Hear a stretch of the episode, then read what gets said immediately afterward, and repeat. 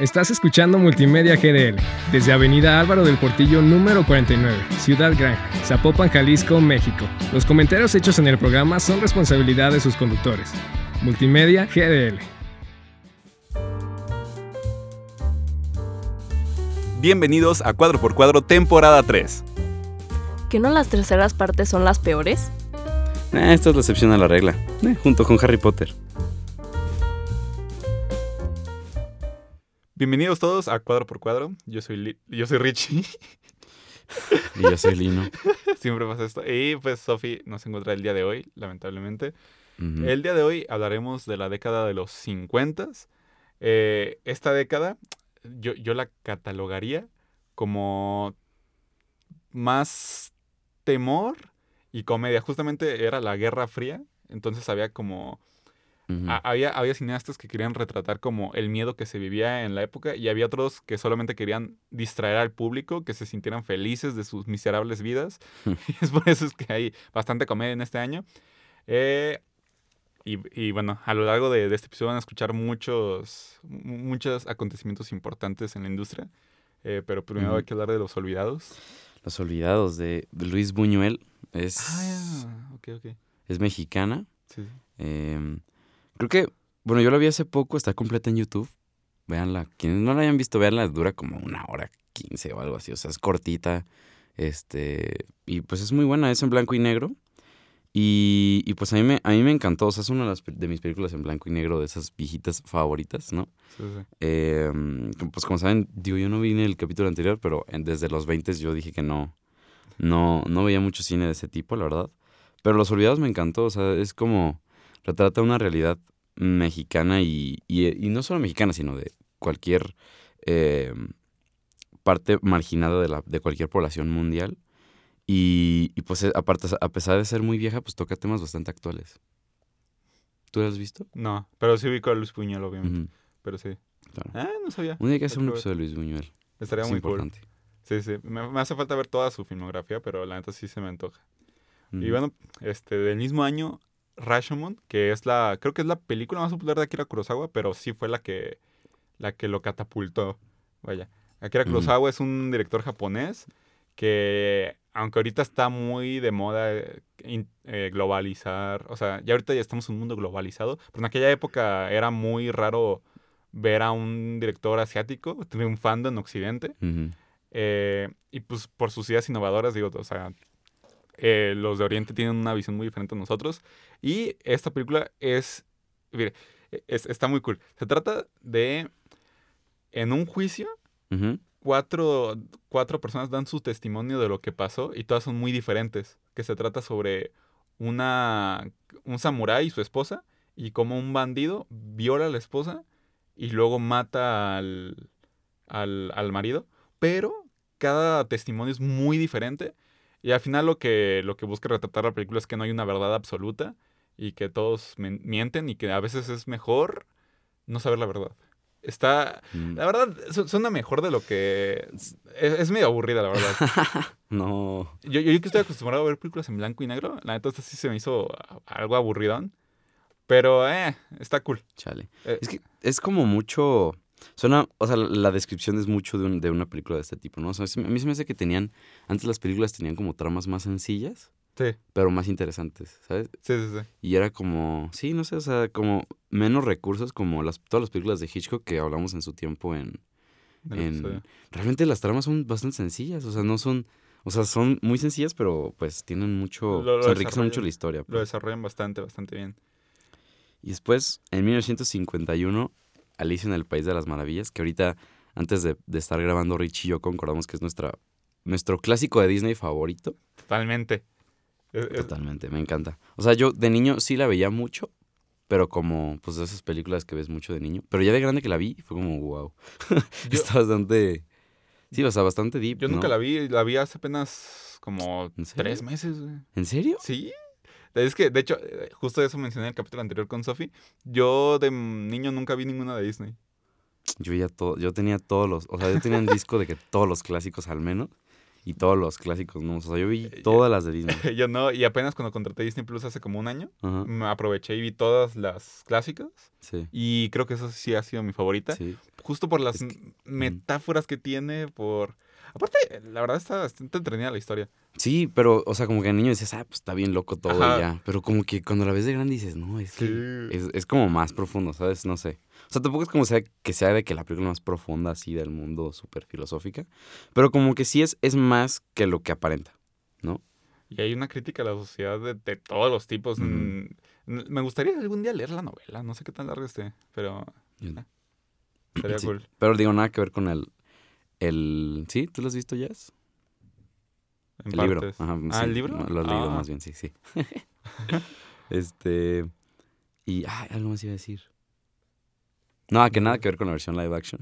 Ah, sí. la versión no. live action, a mí me gusta mucho, la verdad. A mí me gusta mucho. No tiene nada que ver, pero me gusta mucho. O sea, es muy buena. De niño vi primero la live action y nunca vi la animada. Mm, Y la neta me, me gustó, pero tampoco fue como, eh. Yo, o sea, les recomiendo a todas las personas que nos están escuchando, revean, o sea, vean otra vez los clásicos de Disney. O sea, de verdad, yo de niño, por ejemplo, siempre me dio muchísima, muchísima flojera, eh, no sé, el jorobado de Notre Dame. Neta, ya siempre yo, qué flojera, nunca la veía, nunca lo veía. También es Ya la vi de grande Sí, y es buenísima, buenísima, buenísima.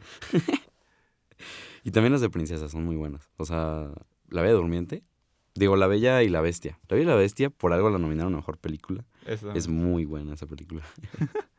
Pero bueno, pasando a, al 52, Cantando bajo la lluvia. ¿Esta no la has visto? No. Este es un película, no, no, no. Y, y fíjate que a mí, yo odio los musicales, güey. Sé que a ti medio te gustan, ¿no? Yo la Mm, neta Digo que no me gustan, pero los ves. los veo y me gustan. ya no, la neta no me gusta nada, pero esta película eh, justamente retrata la, la transición del cine, que es que ya hablamos en el capítulo anterior, como de los este, 30s, 40s, Ujú. de cómo pasó a ser este, cine sonoro ahora con, con las voces, Mm, y cómo los actores que en el cine mudo eran muy famosos, cuando ya pasaron a esta época de cine sonoro, sus voces no eran buenas, entonces Los- muchas veces o los redoblaban, o sea, grababan las escenas y otros actores la doblaban, o de plano Los los, corrían. los corrían. Y pasó, y, pa- y fue un, o sea, ahorita que lo mencionamos parece como algo eh, X, pero en su época en la industria fue un despapalle. Sí, sí, sí.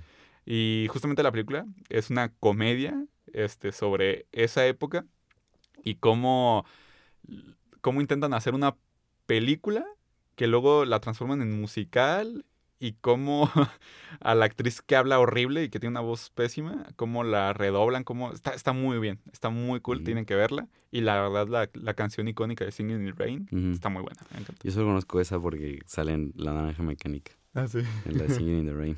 Una escena bastante... Nada que ver con la película, me imagino, ¿no?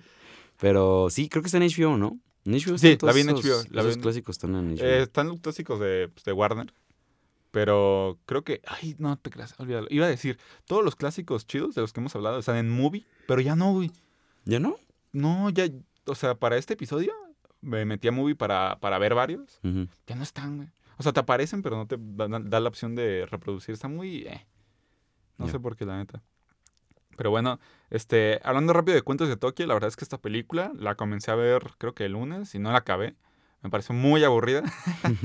Eh, Cuentos de Tokio o Tokio Monogatari es, es una historia sobre una familia japonesa, una familia japonesa que los papás, bueno, ya los abuelos, que son unos ancianos, viven solos, pero van a visitar a sus hijos. Y cuando llegan a la casa de sus hijos, los tratan muy, muy mal, este, los nietos también bien, bien mal educados, los hijos buscan cualquier excusa para no salir con sus papás. Y básicamente se trata de eso. ¿Sí? Son dos horas de retratar cómo las nuevas generaciones no respetan a sus mayores y ya. O sea, digo, está, está, Mm, está, esa- está bueno el concepto. sí suena bastante Está bueno el concepto y creo que para un corto quedará muy cool. Pero dos horas de ver a un Sí, hijo de... horas, no, Ay, papá, este... Eh, adiós. Sí, sí, no. Está, está bastante aburrido. Entiendo la trascendencia que, del cine japonés en, en la cultura occidental en aquella época. Pero no, la verdad está aburrida para ahorita. en estas épocas está bastante aburrida. ¿Y qué me dices de Godzilla del 54? Amo Godzilla. y es, un, es una gran película. O sea, quizás para esta época, que ya veamos sus efectos, que luego, luego se ve que es un Sí, muñeco. En aquella época ya no era una botarga, era un muñeco. Luego cuando se hizo una franquicia y ya sacaron más películas, usaron una botarga. Pero aquí primero era un muñeco. No, pero la botarga fue antes, ¿no? No. No. No, la, O sea, la de King Kong vs. Godzilla. la de King Kong versus, versus Sí, Godzilla fue sí fue una botarga. 20 o algo así, ¿no? ¿O no? No. ¿No? No, la primera de Godzilla, la primerita, la primerita, fue esta del 54. ¿En serio? O sea, la clásica escena donde pelean es más. Es Sí. de los 50. Sí, sí, sí. Y de hecho, vi esa película ¿eh? antes de ver Godzilla vs. King Kong. Vi la original de Godzilla vs. King Kong. Ajá. Es del 64, creo. 64. Es del 64. Parecen de. Es, del 1900. es muy divertida la película de Godzilla vs. King Kong. Sí, o Eh, sea, digo, yo he visto escenas, no la he visto completa. Pero la de Godzilla sí. La de Godzilla, es que, no sé, algo tienen las. O sea, como que ese tipo de efectos que sí se ven, o sí se ven, o sea, no, obviamente no se ven reales. Pero es que algo, algo tienen, ¿sabes? Como que le dan más magia a la película. O sea, porque no tiene nada de malo que sepas que estás viendo una película, ¿sabes? O sea, Ajá, a mí los efectos ahorita que están de que súper, súper, súper reales me dan mucha como que flojera, pues. O sea, ya estoy acostumbrado, a lo mejor es por eso. O sea, no es que no me gusten, sino como que, no sé. No sé si estoy diciendo una tontería, pero... No, no, no, te, te entiendo. No sé. Aún así, a mí sí me gusta. Por ejemplo, esta de Godzilla vs. King Kong. Sus efectos especiales me parecieron joya. Y creo que Ujú. debió de haber sido nominada a los Oscars. La neta, a mí me pareció muy buena. Muy buenos sus efectos, la neta. Eh, pero algo curioso de Godzilla que quiero mencionar es que justamente como acaban de salir de la Segunda Guerra Mundial, acaba de pasar lo de las bombas de Hiroshima y Nagasaki. Entonces los japoneses en aquella época tenían eh, primero mucho miedo de Occidente y segundo mucho miedo de lo que podrían de las consecuencias de la radiación de esas bombas. Como, Oh, como ahorita decimos de que no manches Hiroshima nacían bebés con tres ojos, así. La verdad es que para ellos en aquella época era un tema súper serio de no manches, ¿qué es lo que puede pasar con toda la radiación que hay? Y Godzilla es la representación de ese monstruo. Godzilla, en la historia, en el lore, nace de, las, de la De la radiación. radiación de las bombas. Entonces, es Godzilla es el miedo encarnado de los japoneses de la ra- radiación de las bombas de Hiroshima y Nagasaki. Entonces, uff, está, Sí. está bastante... Está deep. Está bastante deep. Aún así, vean, la película es, es, es muy buena, es muy disfrutable, la verdad. Le- Les va a dar Sí, risa yo, algunos yo la vi hace, yo la vi hace mucho, no me acuerdo de tanto, pero me acuerdo que la disfruté, o sea, la disfruté de todo lo que duró, pues, me gustó. Está muy cool. De hecho, algo curioso que quiero mencionar. Hubo Una época donde en mi canal de YouTube empecé a recibir bastantes ingresos y yo era un niño como de 15 años. Entonces, gasta- bueno, todavía sigo gastando mi dinero al- en cosas muy tontas, pero en aquella época más. Y llegué a comprarme por 3 mil pesos una colección de todas las películas de Godzilla, que son como 50. güey. Sí, no, no. ¿Hay 50? ¿En serio? Te lo juro. Bueno, no, No. creo que sí me pasé, pero fácil hay más de 20. Damn. Y, y- y sin contar las actuales, o sea, me refiero de los 50 hasta los 90. Ya. Sí, no, las, las de... Las que eran con las que sale Millie Bobby Brown así, Al ¿no? final eh, me arrepentí y regresé a la caja. sí dije, Ah, bueno. Sí, es que no, es, me arrepentí. es demasiado. Pero bueno, eh, ya nos quedamos en este bastante. Hablemos ahora de Rebelde sin causa. O sea, yo no la he visto, pero sí está No en, la mi, veas. en mi watchlist. ¿Por qué no? ¿No te gustó? Fíjate que hace como seis meses mi mamá me, me puso a ver una película de Luis Miguel, pero cuando Luis Miguel era niño y lo intentaron como hacer Ah, actor Ya, ya, ya, ok. y me pareció una basura de película. Y vi Rebelde sin causa y me pareció lo mismo. Es nomás como un chavo guapo que este, llega a una nueva escuela y lo tratan mal, pero él quiere, pero él le vale, él va a su rollo. Es y- un rebelde sin causa. Es un rebelde sin causa. Mm, entonces sí ya me dio flojera, la verdad. Creo que realmente cuando vi la película dije, ¿por qué fue tan popular? Creo que es porque... Pues es que a lo mejor no, había- retrata- no había historias y así en ese tiempo, ¿sabes? Y, Ahorita sí, ya es un y cliché. retrata muy y retrata bien a la, a la juventud de la época entonces como que muchos se sentían identificados de ah yo quiero ser él este Yo sí yo soy rebelde sin causa. yo soy marginado como él pero aunque sea marginado soy cool y ay, Ya. Sí, y ahorita ya es como súper cliché eso, ¿no? Ya es como... sí, la, la verdad no disfruté mucho la película Cualquier anime que veas ya tiene... sí sí sí ¿No? sos un chico de 14 años buscando Y una vida de secundaria normal ¿no? Sí, no. nah la verdad no me no me encantó Mm. pero bueno pasemos a séptimo El sello séptimo sello del 57. Esa dices que no la has visto, ¿verdad? No, pero Esa sí la fue quiero ver. una de las primeras películas así como... ¿Cómo decirlo sin sonar así pretencioso? Así como... No experimental sé, sí. No, es que... O sea, fue como las- la primera película como de culto, si se puede llamar de culto, que vi. Pues sí, sí es de culto, ¿no? Bueno, Sí. sí, yo sí, sí. O sea, fue como la primera película de ese tipo que vi, ¿no? De que en blanco y negro, sueca, ¿sabes? De que con como tres diálogos en toda la película. O sea, como que fue la primera película que vi de ese estilo y me encantó. O sea, como que fue, fue como un antes y después en mi, en mi historia de ver películas. Séptimo sello es una historia de un marinero que se encuentra con la muerte porque lo va a llevar y pues este lo desafía a una partida de ajedrez. Entonces, o sea, yo cuando escuché eso, me acuerdo, es que es un, esta es una gran historia. Yo fui a, a España. Ah, sí. Sí, sí. Fui, a- fui a, en Barcelona y un maestro, o sea, fui, una, fui con, una, con una escuela, ¿no? O sea, una escuela de allá de Barcelona. Ajá. Y un maestro, este... Es que ya como, o sea, un, un maestro me, me, me empezó a sacar plática y le dije que no, pues sí, ¿no? De qué películas y no sé qué. Y me empezó a, a recomendar como 700 películas, así de que, empezó a decir de que de Akira, Akira Kurosawa y así, un buen, un buen, un montón de películas. Este, mm, y la única que se me quedó fue una que me dijo, hay una de un marinero, o sea, sí me dijo el nombre, pero se me olvidó. Ajá. De que hay una de un marinero que juega ajedrez contra la muerte. Y dije, no manches, qué. O sea, qué gran historia, ¿no? O sea, qué gran idea. O sea, es como, wow. Entonces llegué a mi casa, o sea, ya después del viaje y todo, llegué a mi casa y busqué película donde la muerte juega ajedrez con un marinero. Y ya la vi. Tenía como que, pues, como 15, 16 años. Ajá. Y fue, me impactó esa película, o sea, es muy buena. Y les digo, tiene como tres diálogos, cuatro diálogos. O sea, a lo mejor un poquito más, pero bueno, a mí se me hizo que tenía muy, muy poco diálogo. Es más como de arte, ¿no? Sí, Sí, la verdad sí, se me sí, super antojaba. La, la quería ver para este episodio. Se me, se No, me sí, agotó el sí, tiempo y no sí, la véanla. Véanla todos los que nos escuchen, la verdad. O sea, sueca, mu- sueca de pocos diálogos en blanco y negro no es la referencia que buscan. O sea, yo nomás la digo porque esa es la referencia que yo tuve. Pero, pero no, es muy buena, muy buena. También por los simbolismos y metáforas que... Sí, es que no tener diálogos da pie para muchísimo simbolismo. Y si he visto imágenes y está y yo muy la- loco. Y yo, la verdad, no noté que no tenía diálogos hasta que alguien me dijo. O sea, te juro, o sea, no, no fue como que. O sea, no la conocía como por tener pocos diálogos, hasta que no sé con quién hablé de la película y me dijo, ah, sí, pues tiene como tres diálogos, ¿no? Y yo, ah, sí, cierto. O sea, como que no lo noté, pues. O sea, no se nota tanto. Qué raro. Pero bueno, este... Vértigo. Ya hablamos bastante de Hitchcock en un episodio, pero tenemos que volver a mencionar Vértigo. Por, por favor, vayan a ver nuestro episodio de Hitchcock. Creo que es de los mejorcitos. Sí, es, es de los mejorcitos. Es que Hitchcock es, un, es una gran persona. Lo quiero mucho.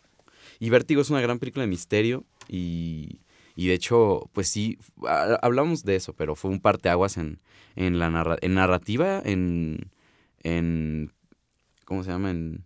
No puesta en escena, en. Pues en Eh, cámara, en, en cómo plano. grabas. Sí, en, sí, en sí. planos y en. Y, y en, puesta de de, cámara. En puesta de cámara. Sí. Eh, O sea, fue como un parteaguas. Véanlo. Vean, vean la película y luego escuchen nuestro episodio. Eh, de hecho, yo a- ayer vi Psicosis otra vez y me encantó. Tienen que verla, por favor. Todo- toda la filmografía de Hitchcock película. deben de verla. Y por favor, vayan a ver nuestro episodio. Eh, la película que sí alcancé a ver para este episodio y me encantó, te lo juro. Creo, creo que de todos esta lista, creo que, mis- que es mi favorita. Es Una Eva y dos Adanes. Ubicas, Esa ni siquiera la ubico. O sea, Mira, jamás he escuchado de ella. eh, sale Marilyn Monroe. Marilyn Monroe. Sí, y, y cuando te diga de lo que se trata, vas a querer verla. Ubicas ¿Y dónde están las rubias? Sí. Es lo mismo, güey. Es lo mismo en los 50, güey. Y con Marilyn Monroe, güey. Lo mismito, güey. Damn. Está buenísimo. Y, y no toman el tema de, do- dos transvestis eh, como un tema tabú o como un tema homofóbico. Lo toman como totalmente comedia. Está buenísima. Son dos músicos eh, muy mal pagados que son testigos de, de lo que hace una mafia.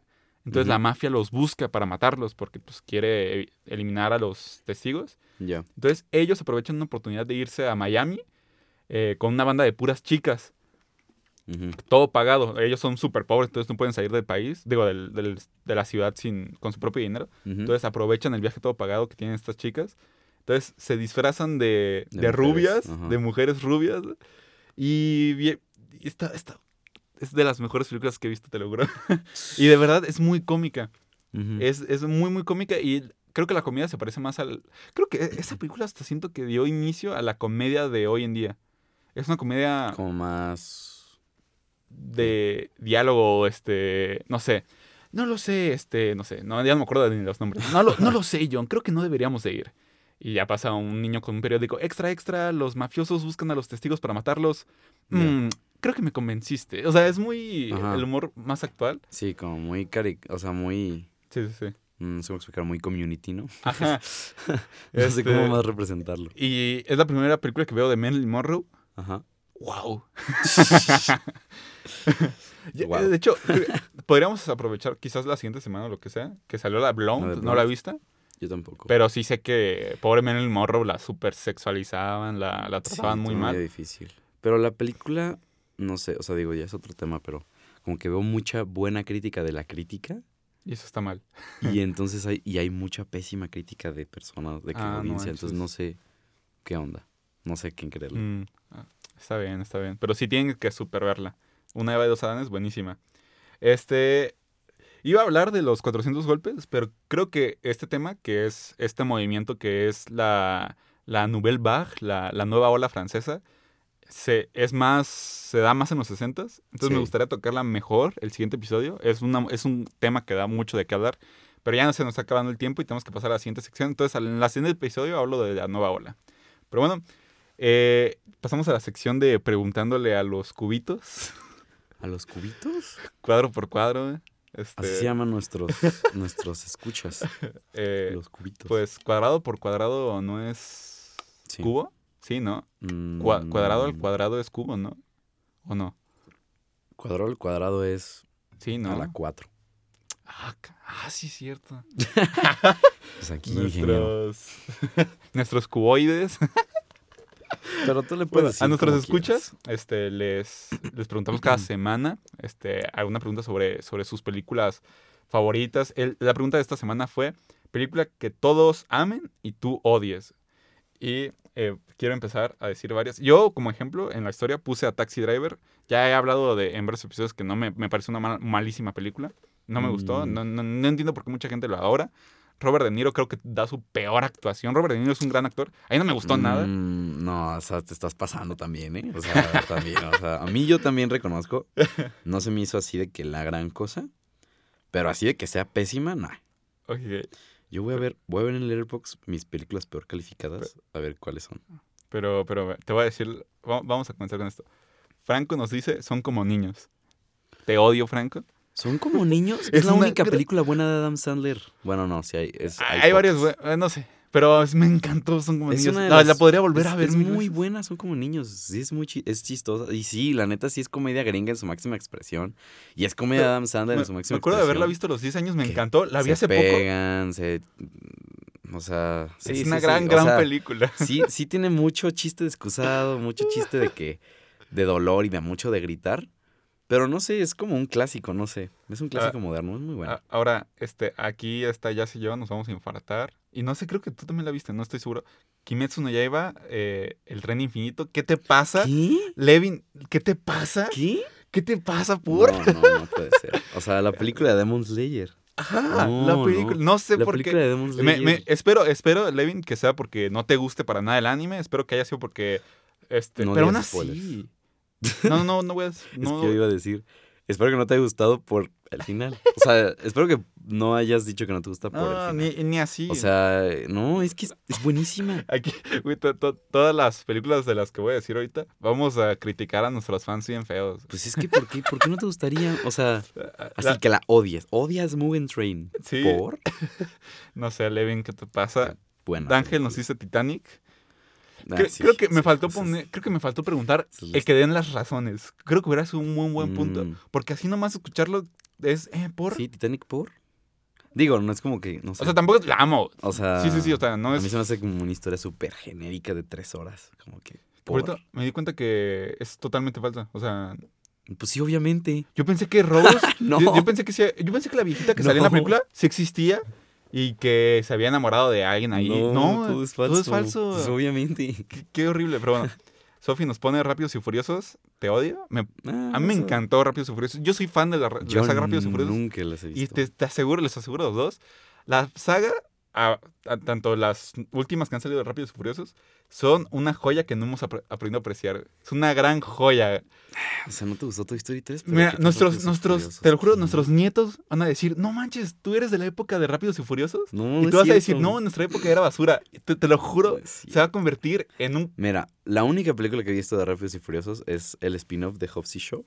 Y me gustó. ¿Qué te- no, Porque se horrible. burlaban de ellos mismos, se burlaban bueno, del sí. hecho de que la primera película eran peleas callejeras. Ah, bueno, la- Digo, eran, ¿cómo se llama?